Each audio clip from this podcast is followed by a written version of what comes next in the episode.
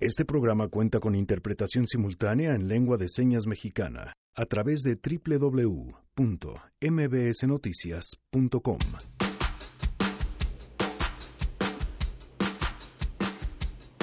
Netflix estrenó serie sobre Colosio. ¿Ya la vieron? Que tendremos justamente con nosotros a una de sus directoras y también a una de sus actrices para hablar sobre esta serie que ha dado mucho que decir. Esto es una tragedia para todos. Es una tragedia para mí, para mis hijos. Que si la reforma energética, que si el asunto del CRE, que si en qué vamos con el tema de la gasolina, que hacia dónde tendría que voltear nuestro país. Un peras y manzanas para entender cómo está el asunto de la energía en México. Gracias a esos contratos hay ahora una posibilidad ya muy real porque ya hay un avance importante en la construcción de que toda la, eh, la costa del Pacífico de nuestro país tenga ductos. Tenemos el análisis de Ezra Shabot sobre el asunto de la reforma educativa. Por supuesto, tenemos buenas noticias y mucho más. Quédense así arrancamos a todo terreno. MBS Radio presenta A Todo Terreno con Pamela Cerdeira.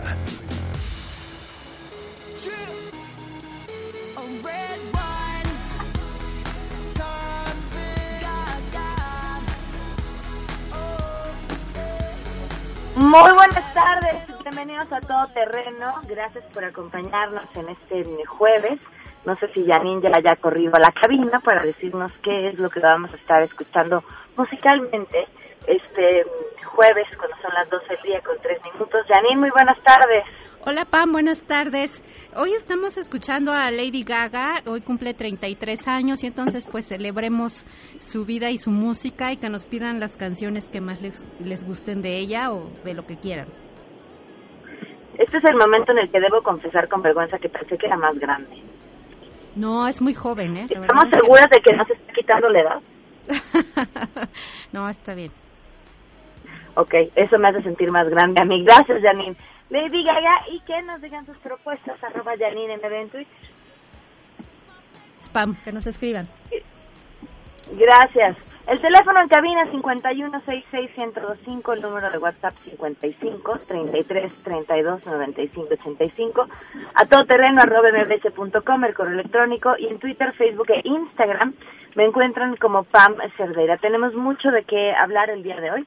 Así que de una vez arrancamos con esto que les estaremos presentando semanalmente. La mañanera del presidente se ha convertido en el show del presidente, del cual hay mucho que destacar. Un resumen de los últimos días, o sea, semana a semana, de lo que sucede en la mañanera, por supuesto, información y voz de David Cuellar.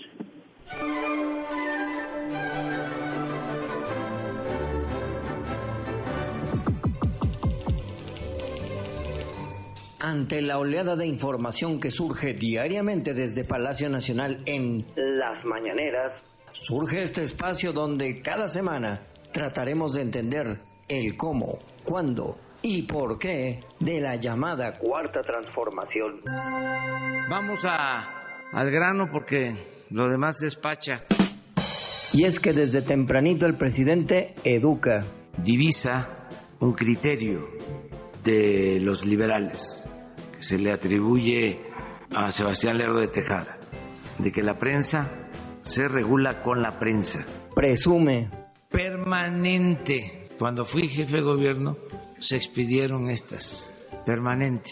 Explica. El acuerdo que se llegó, que se logró el día de ayer con los maestros que estaban protestando, es un acuerdo inicial, no es un asunto resuelto en definitiva, porque, según me informaron, ellos van a hacer una consulta con las bases, con los maestros. Calcula.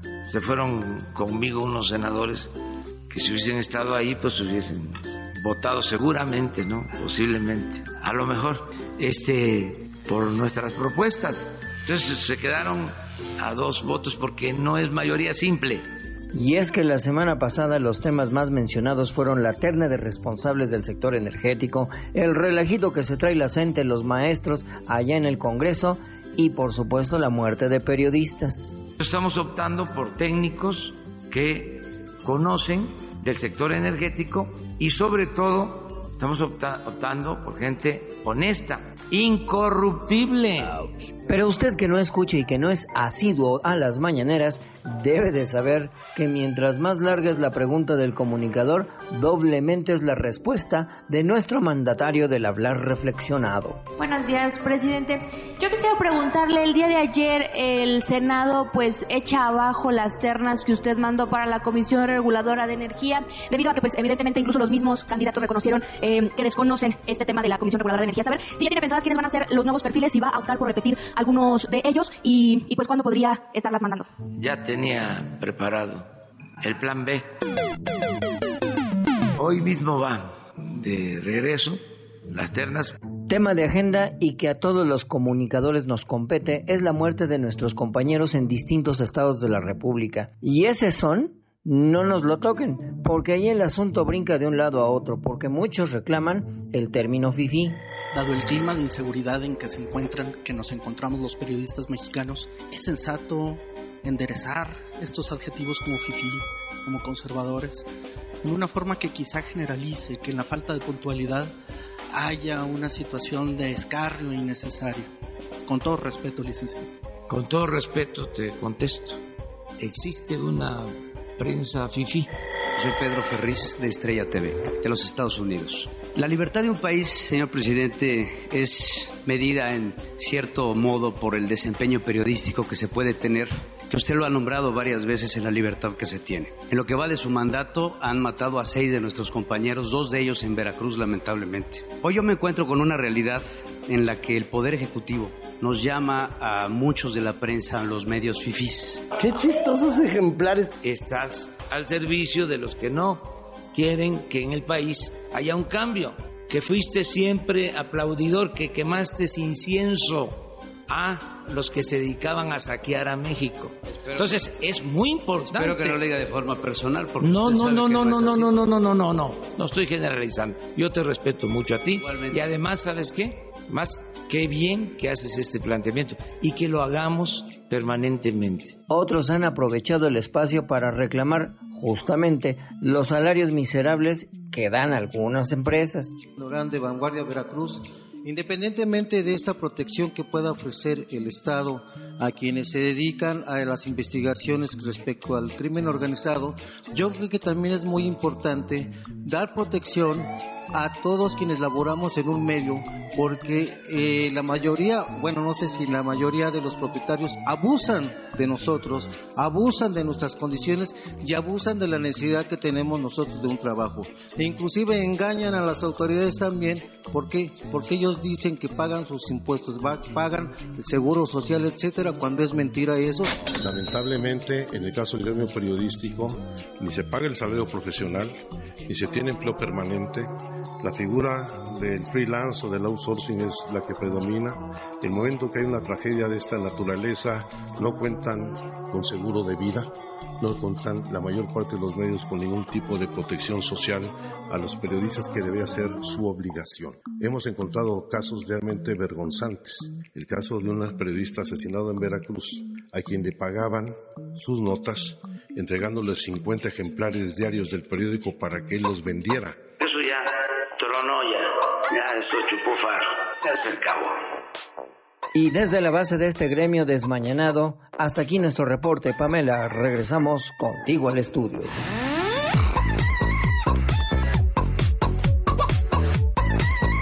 Pues una vez a la semana tendrán su resumen para que no se pierdan lo más interesante y diría yo lo más curioso de las mañaneras. La pregunta del día es por qué creen que estén inconformes los integrantes de la CENTE con el nuevo dictamen aprobado de la reforma educativa. Por supuesto, para eso nos pueden contestar vía WhatsApp y para eso es nuestra lista de difusión. Si nos mandan un mensaje al 5533329585 y nos ponen su nombre y que quieren ser parte de la lista de difusión, les mandamos esta pregunta todas las mañanas. Hoy se cumplen un año, seis meses, 26 días del feminicidio de Victoria Pamela Salas Martínez.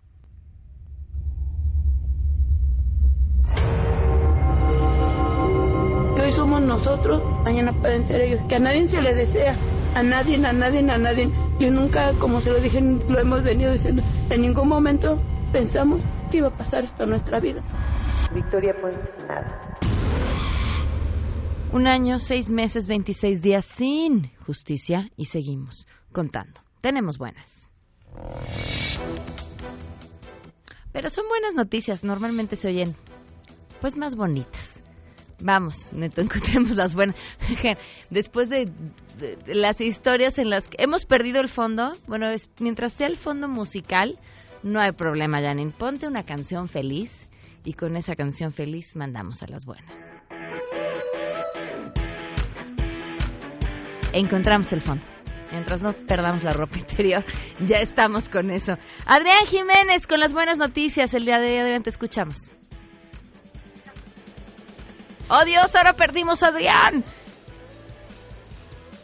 Adrián Jiménez, ¿me escuchas? Ahora sí, te escuchamos, Adrián. Muy buenas tardes. Buenas tardes, Pamela. Un saludo afectuoso para ti y el auditorio. Bueno, pues comentar que Ciencias de Datos y Química e Ingeniería en Materiales son las dos nuevas carreras que impartirá la UNAM luego de que ayer el Consejo Universitario aprobó su creación, con lo que la oferta académica de esta casa de estudios es ya de 127 opciones. La institución detalló que los profesionales de la licenciatura en Ciencias de Datos serán capaces de seleccionar, preparar, analizar, evaluar y comunicar cantidades masivas de datos de cualquier tipo de información, información que será útil para la toma de decisiones y la resolución de problemas complejos en los sectores científicos, tecnológicos, empresariales y sociales. Señaló que además los egresados podrán ocupar uno de los 2.72 millones de puestos de trabajo que se abrirán en esta área para 2020, según estimaciones de algunas consultoras. Dicha carrera se va a impartir en el Instituto de Investigaciones en Matemáticas Aplicadas y en Sistemas y las Facultades de Ciencias de Estudios Superiores Aragón y Cuautitlán, eh, que serán participantes. En tanto, la licenciatura de Química e Ingeniería en Materiales tiene el objetivo de formar profesionales con capacidades en ciencia y tecnología química cuya aportación a la sociedad esté basada en el desarrollo sustentable del país.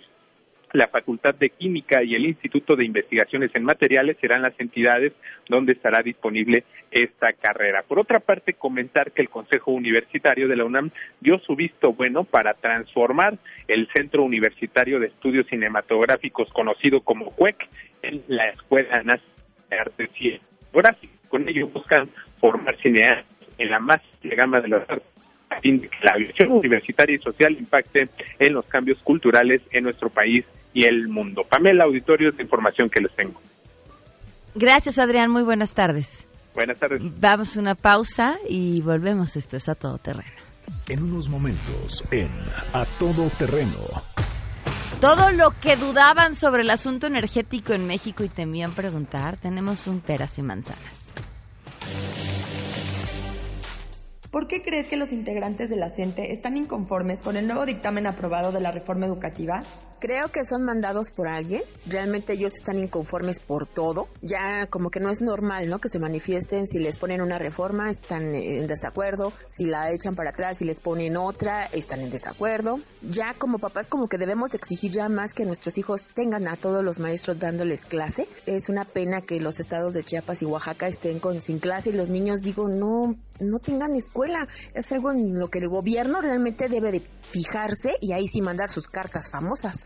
La coordinadora es un grupo de extorsionadores, los cuales utilizan cualquier pretexto para obtener dinero y poder. Están buscando cualquier cosa para poder seguir presionando al gobierno, extorsionarlo y finalmente los que se la llevan siguen siendo los niños y los educandos.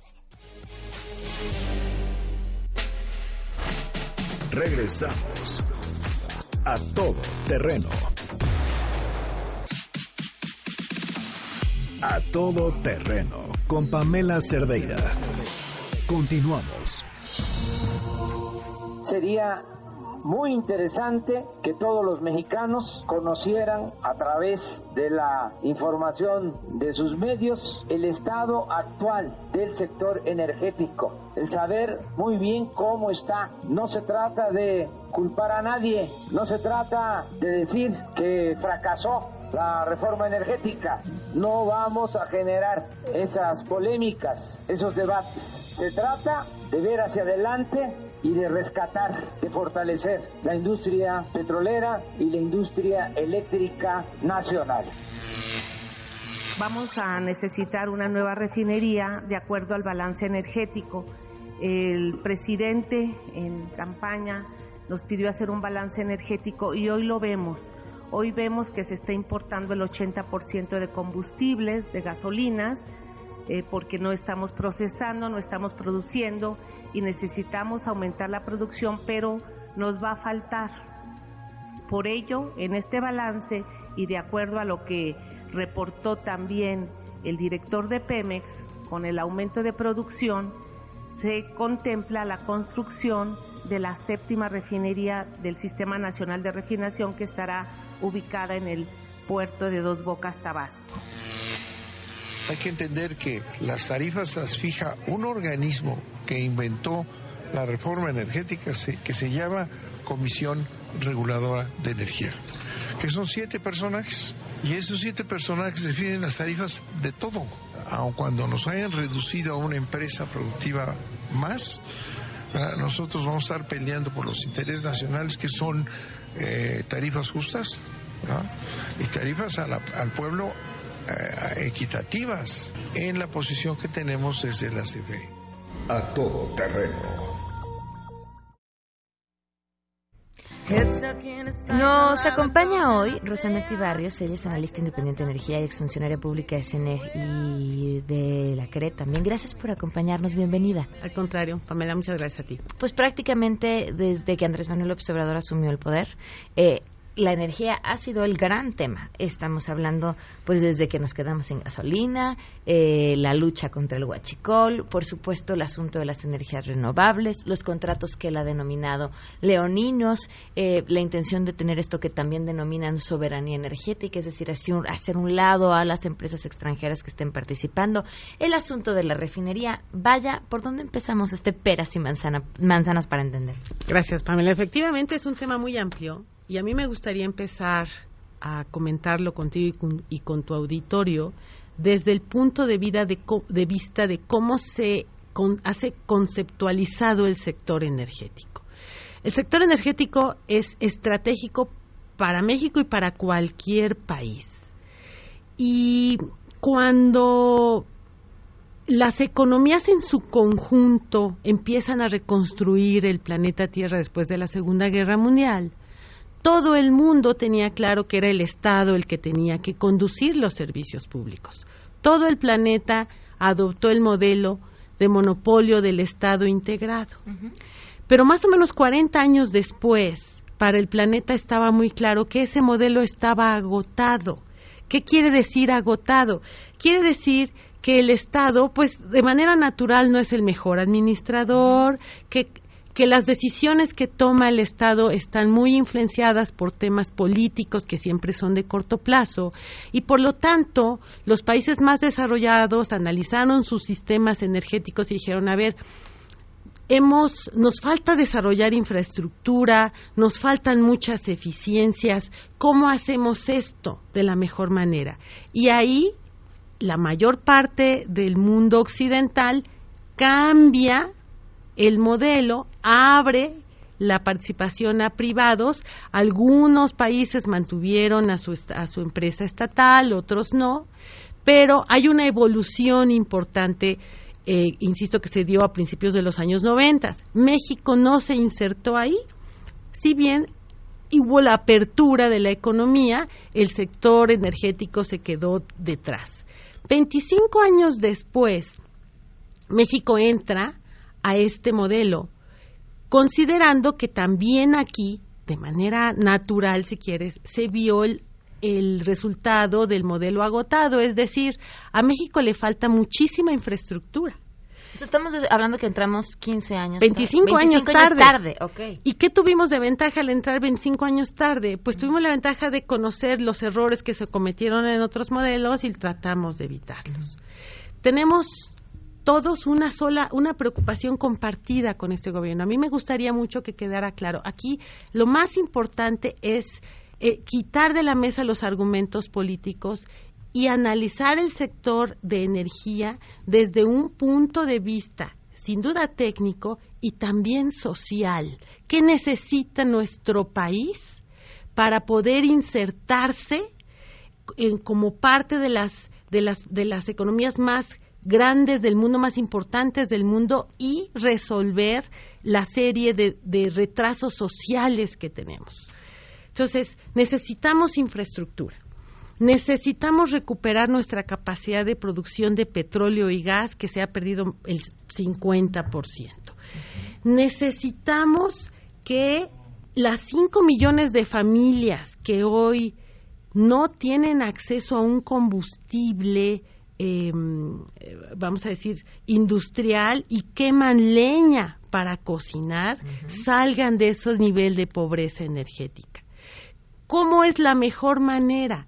Lo que se decidió en la administración pasada y que desafortunadamente sí, sí, efectivamente se vendió muy mal, es apoyar a Pemex y a la CFE, dándoles oportunidad de establecer nuevas formas de, de, financiamiento y de hacerse de tecnología a través de asociaciones.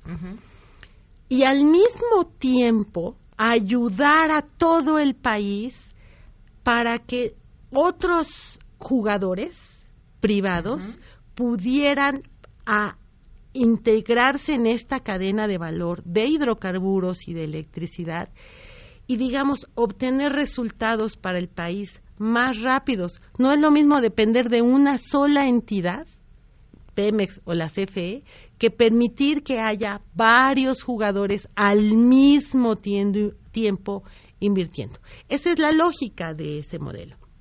En este momento hay un planteamiento que, insisto, me parece absolutamente válido y, y es imposible no compartirlo, que es tenemos que buscar la mejor forma para que Pemex y CFE se fortalezcan, fortalezcan sus finanzas que están tan afectadas, definitivamente.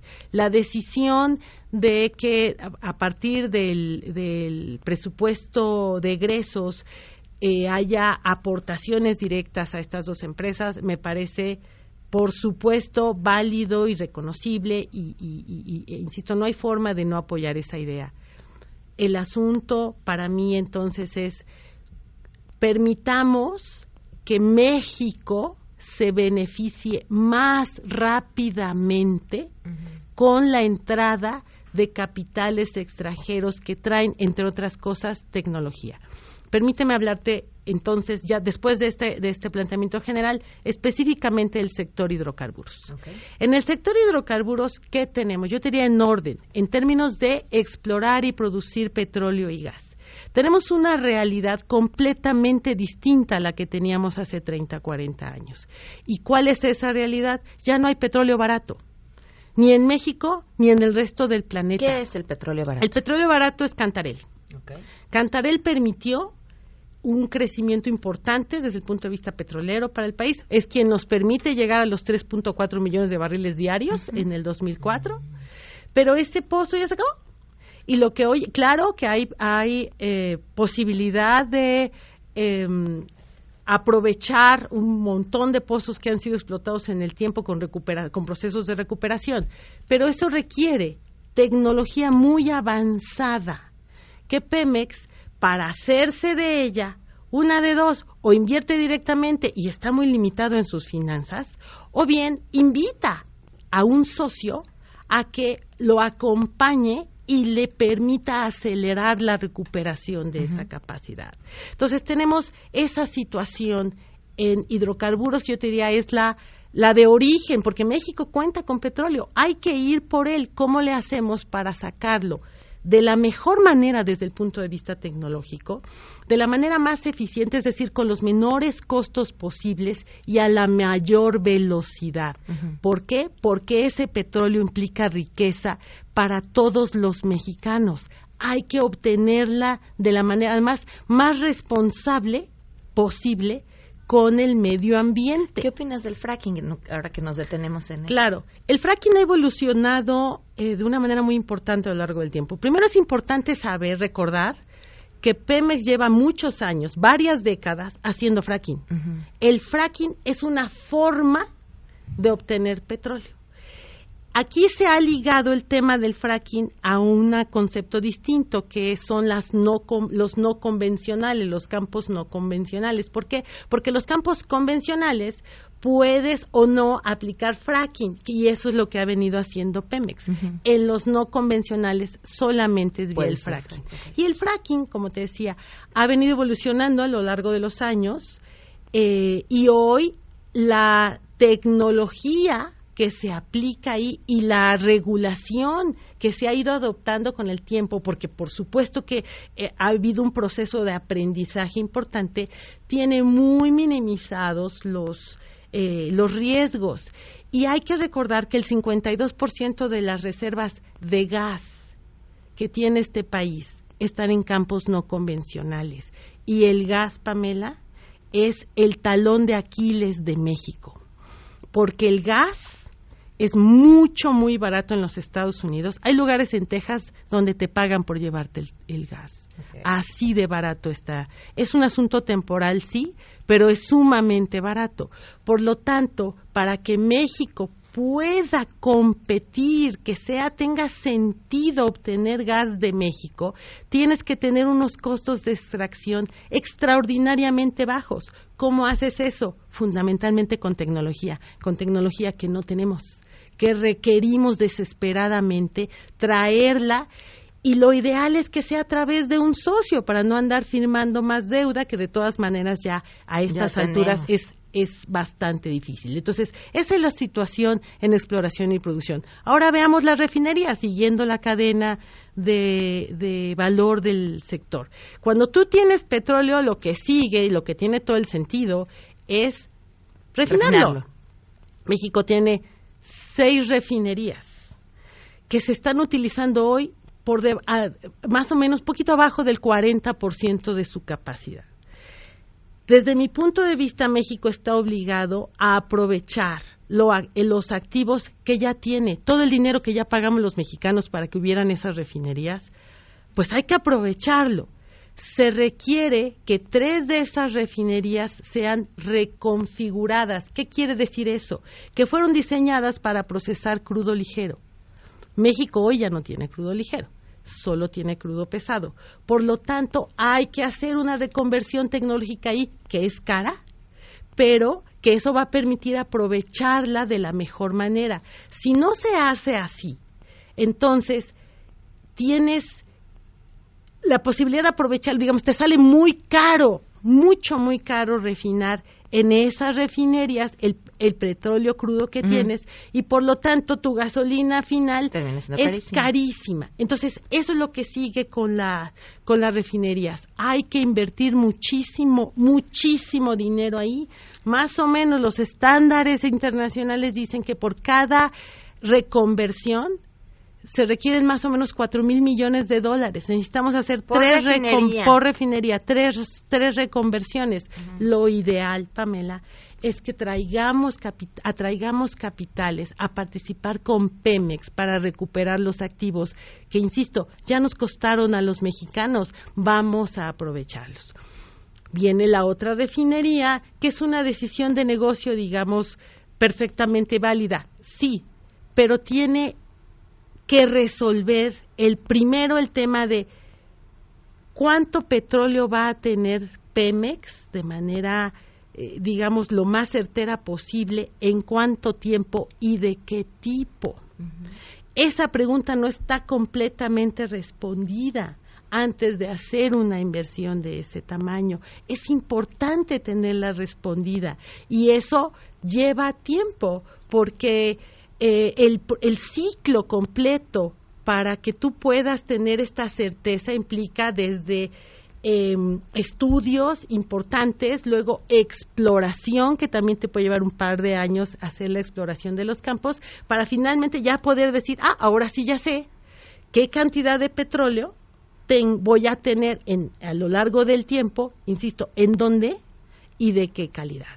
Pero entonces, bueno, ya hablamos de eh, refinación y la manera en que por el momento, mientras recuperamos nuestras refinerías, México está resolviendo su situación, pues es importante.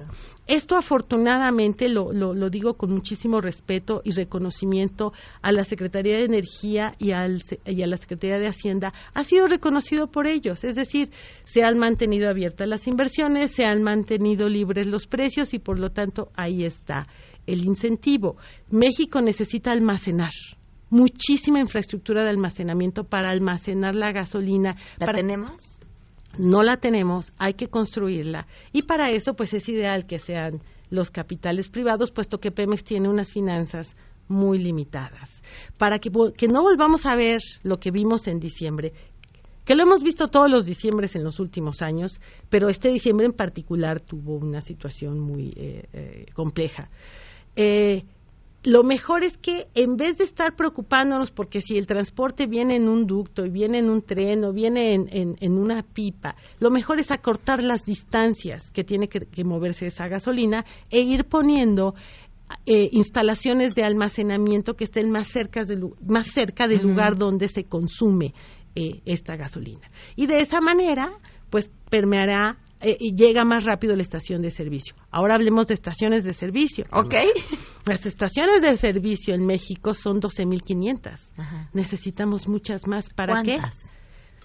Hay una estimación, si tú te comparas con otros indicadores de, de, otros países latinoamericanos como Argentina, que te hacen un número estimado de cuántas estaciones de servicio por, por automóvil, cuántas estaciones de servicio por persona. Yo te diría, necesitamos por lo menos el doble para poder tener condiciones de competencia adecuadas y que eso permita que los precios realmente bajen, porque hoy lo que están haciendo nuestros muchos de nuestros empresarios gasolineros de manera racional es si yo obtengo un precio de compra de la gasolina bajo, pues procuro maximizar mi, margen de ganancia, eso es racional, para que eso se empiece a acabar necesitamos competencia. Entonces, esa es la cadena muy rápido, esa es toda la cadena de valor de hidrocarburos. Ahora hablemos de electricidad. Okay.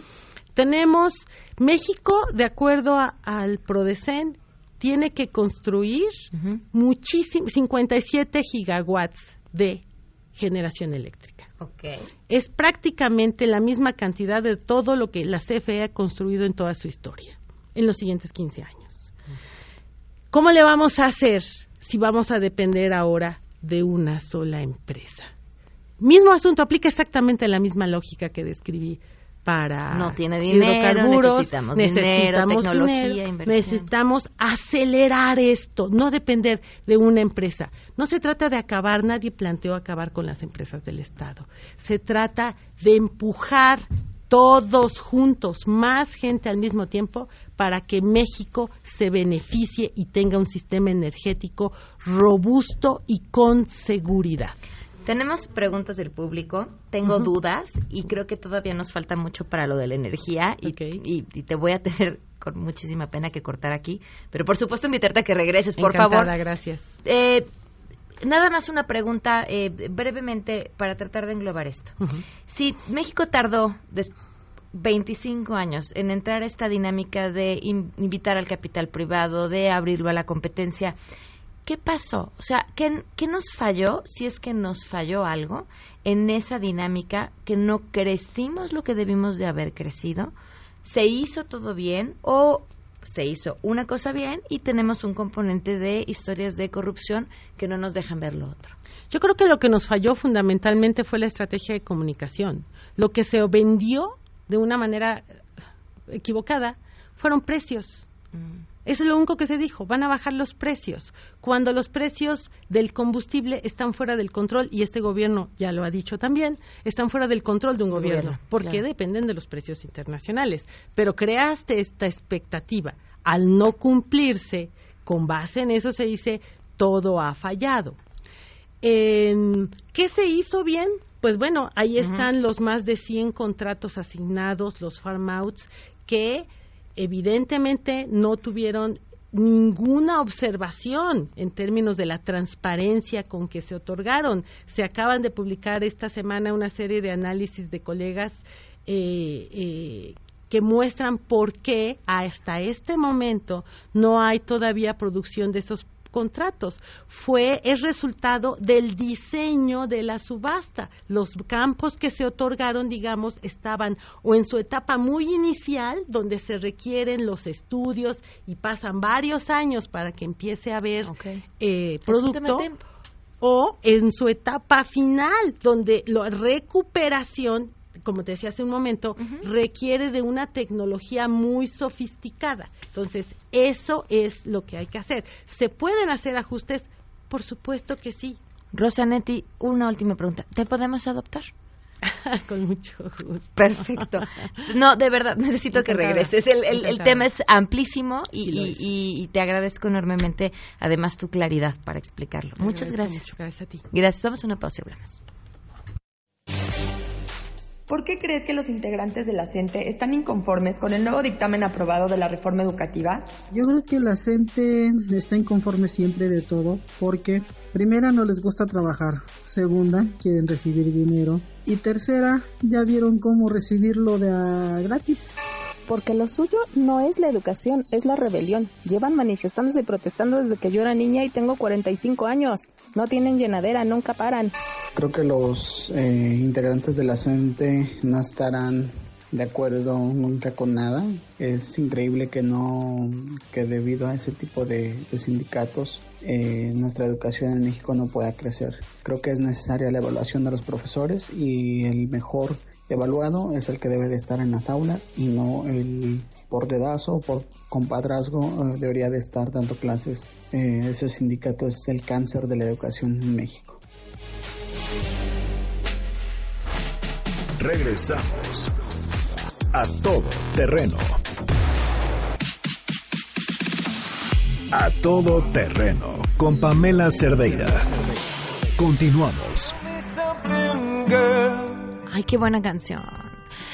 12 con 45, continuamos a todo terreno. Esra Shabot, te saludo con muchísimo gusto. ¿Cómo estás? Buenas tardes. ¿Qué tal, Pamela? Buenas tardes. ¿Qué pasó? Pues para conocer tu opinión sobre el tema, para, uno parece, siente que de pronto está repitiendo épocas, pero bueno, otra vez la reforma, la reforma que dejará de ser reforma para hacer una nueva reforma. ¿Qué opinas? Bueno, yo creo que finalmente lo que hicieron Pamela ahí fue reproducir básicamente pues casi lo mismo que lo que se aprobó originalmente. Es algo así como la lucha de los símbolos.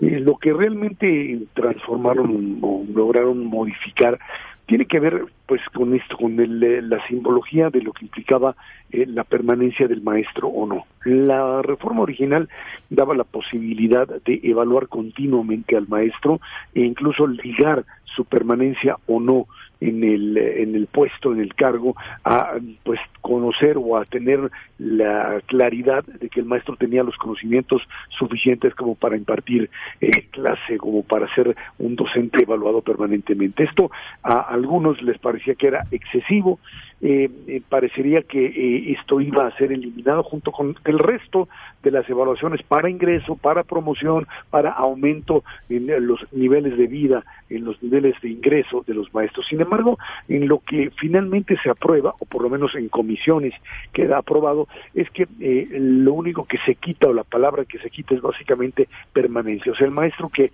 se introduzca en la carrera magisterial vía concursos, pues ya no podrá ser removido, pero esto implica que ya hubo una evaluación original y que para el ascenso dentro de la carrera magisterial o dentro del eh, crecimiento burocrático por cuestiones de dirección o de puestos administrativos, tendrá que hacerlo por la vía de los concursos. Esto es lo que finalmente eh, estaría por modificarse. Está también el tema, por supuesto, del Instituto Nacional de Evaluación de la Educación que desaparece y se crea otro que pues tiene menos grado de autonomía.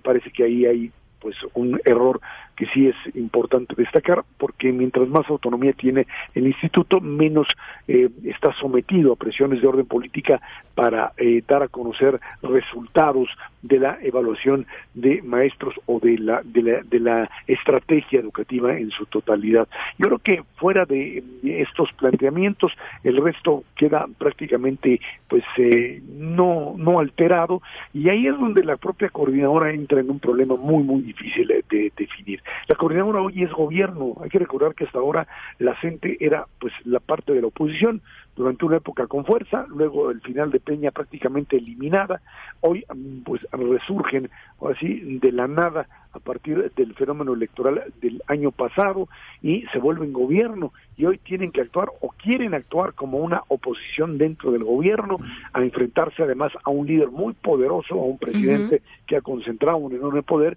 y pues ahí tienen que decidir qué son si oposición o gobierno y pues vamos a ver ahí una lucha de titanes en dos con dos elementos fundamentales.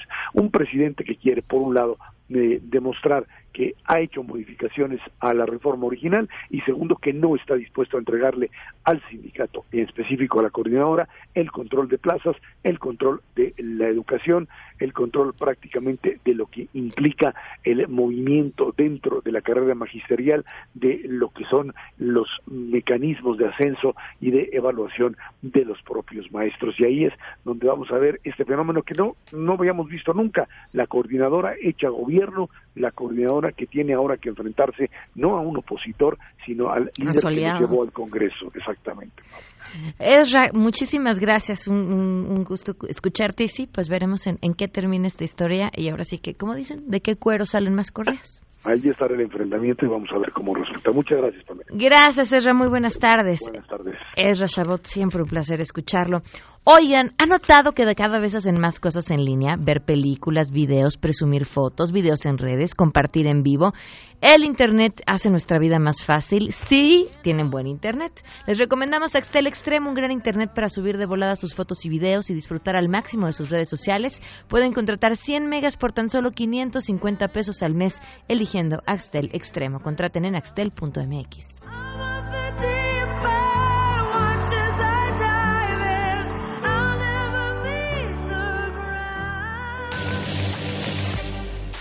¿Por qué crees que los integrantes de la CENTE están inconformes con el nuevo dictamen aprobado de la reforma educativa? Ellos quieren seguir teniendo el control de las plazas y del dinero. La ignorancia es la base de todas esas inseguridades que tiene la CENTE.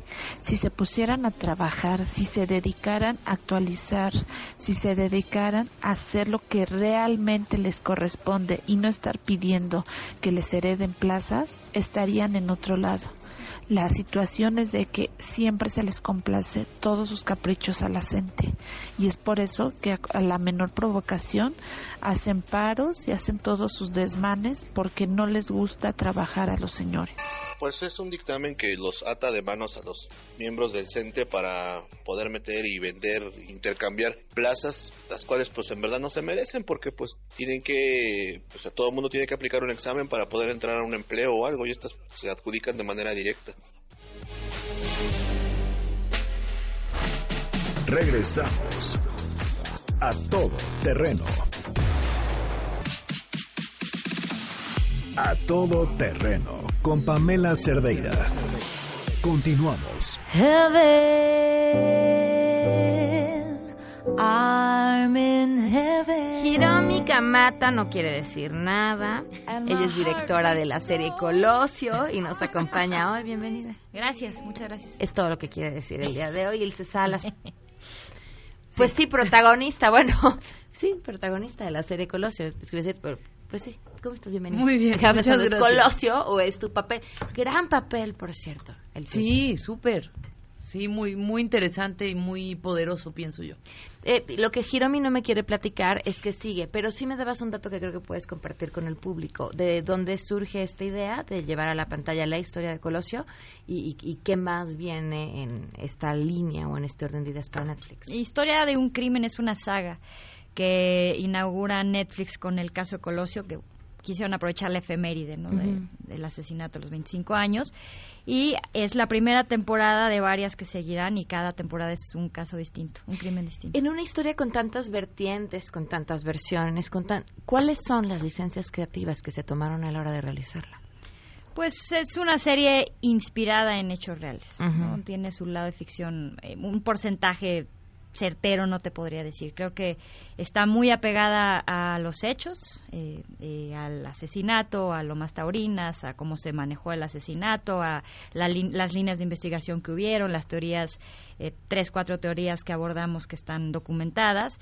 Y por otro lado viene la parte de la ficción, que es un poco la creación de, de los personajes y la intimidad de los personajes, que es donde entra el trabajo de nuestros grandes actores como Ilse. Y a eso quería llegar justamente, Ilse, porque ¿cuál es el reto de hacer un personaje como el que estás haciendo, eh, con, pues con, con, la historia que tiene y además, pues es quien finalmente vive los momentos de mayor angustia, ¿no? Un personaje que desde el inicio te dice, yo me voy a morir, y no es quien se va primero, y todo lo que le toca vivir en medio del poder en el que se encuentra.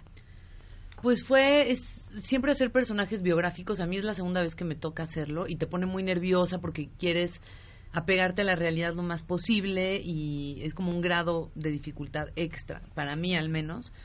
Y luego se ponen, en este caso, muy nerviosas las directoras, así de, pero no vayan a hacer imitaciones, ¿no? O sea, pero entonces tienes que llegar a un híbrido en donde le hagas justicia al personaje que ya conoce la gente o que tú te enteraste, ¿no? Porque cada quien hace sus averiguaciones con amigos, con gente cercana a la persona. Y luego lo demás es un trabajo que construyes con tus direct en este caso con mis directoras y mis compañeros de cómo habrá sido esta intimidad, eh, cómo de, cómo habrán manejado esta situación y lo demás la verdad es que el resultado que viene solito, o sea, yo tenía una nota mental siempre, que me la dieron además constantemente los guionistas, pero también los hijos a los que pude contactar, que era fuerza, dignidad, aguantó, estaba enferma, nadie entiende cómo aguantó tanto tiempo. Y eso automáticamente se transforma en algo físico, corporal. ¿Qué respuesta has tenido de los hijos después de la serie? Pues solamente me escribió Mariana, que ya la había visto y fue un mensaje que le enseñé a Giro, estábamos muy conmovidas. Para mí, eh, antes que ser actriz, que buscar el éxito, yo sí me muevo por emociones muchísimo y para mí era importante la impresión. Yo no les pedí, cuando me llegó el mensaje que estaba contenta con, con la imagen que di de su madre, pues para mí ya fue así como perfecto. Ahí estamos. la invitación al público para que vean la serie de Colosio Netflix? Pues ya está, pueden ver uno o los ocho capítulos de un jalón o como quieran. Me parece súper interesante revisitar la historia. Eh, ese año, además tan brutal para México, 1994, este caso en específico, hacernos muchas preguntas, porque así estamos nosotras haciéndonos más preguntas que al principio. Y para mí, que me encanta decir que dos directoras son las capitanas de este barco que se rompe con esta idea de que las mujeres dirigen dramas o romanticomedias, también dirigen acción y thrillers policíacos y lo hacen muy bien y con una sensibilidad que yo si noto, me interesa si lo nota alguien más este, a Giro le choca que digan eso, así de, yo soy una directora, me da igual si mujer o hombre, pero sí hay una sensibilidad particular, brillante y muy poderosa. Sí, sí se ve distinto. Felicidades y yo la estoy viendo y, y, la estoy disfrutando mucho. Qué bien, qué bien. Muchas gracias por verla. No, muchas gracias a la, una disculpa por el tiempo, pero gracias a las dos por, por habernos acompañado y por supuesto la invitación al público para que la disfruten. Gracias. Gracias. Gracias. Y de esto se hablará en las próximas horas.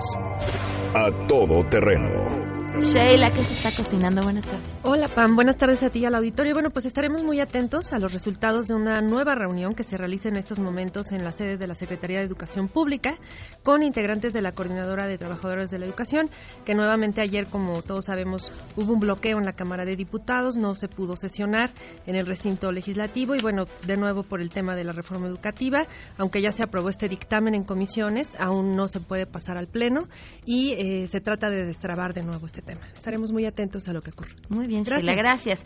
Y además, hoy se va a hacer una fiesta de Amazing en el Centro Comercial Santa Fe. Si digo, cambiando drásticamente de tema, si compran tres aretes, les regalan la perforación.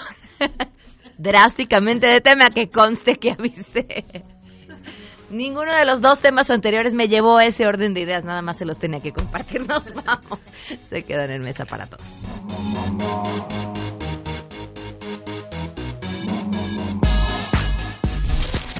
MBS Radio presentó a Pamela Cerdeira en A Todo Terreno.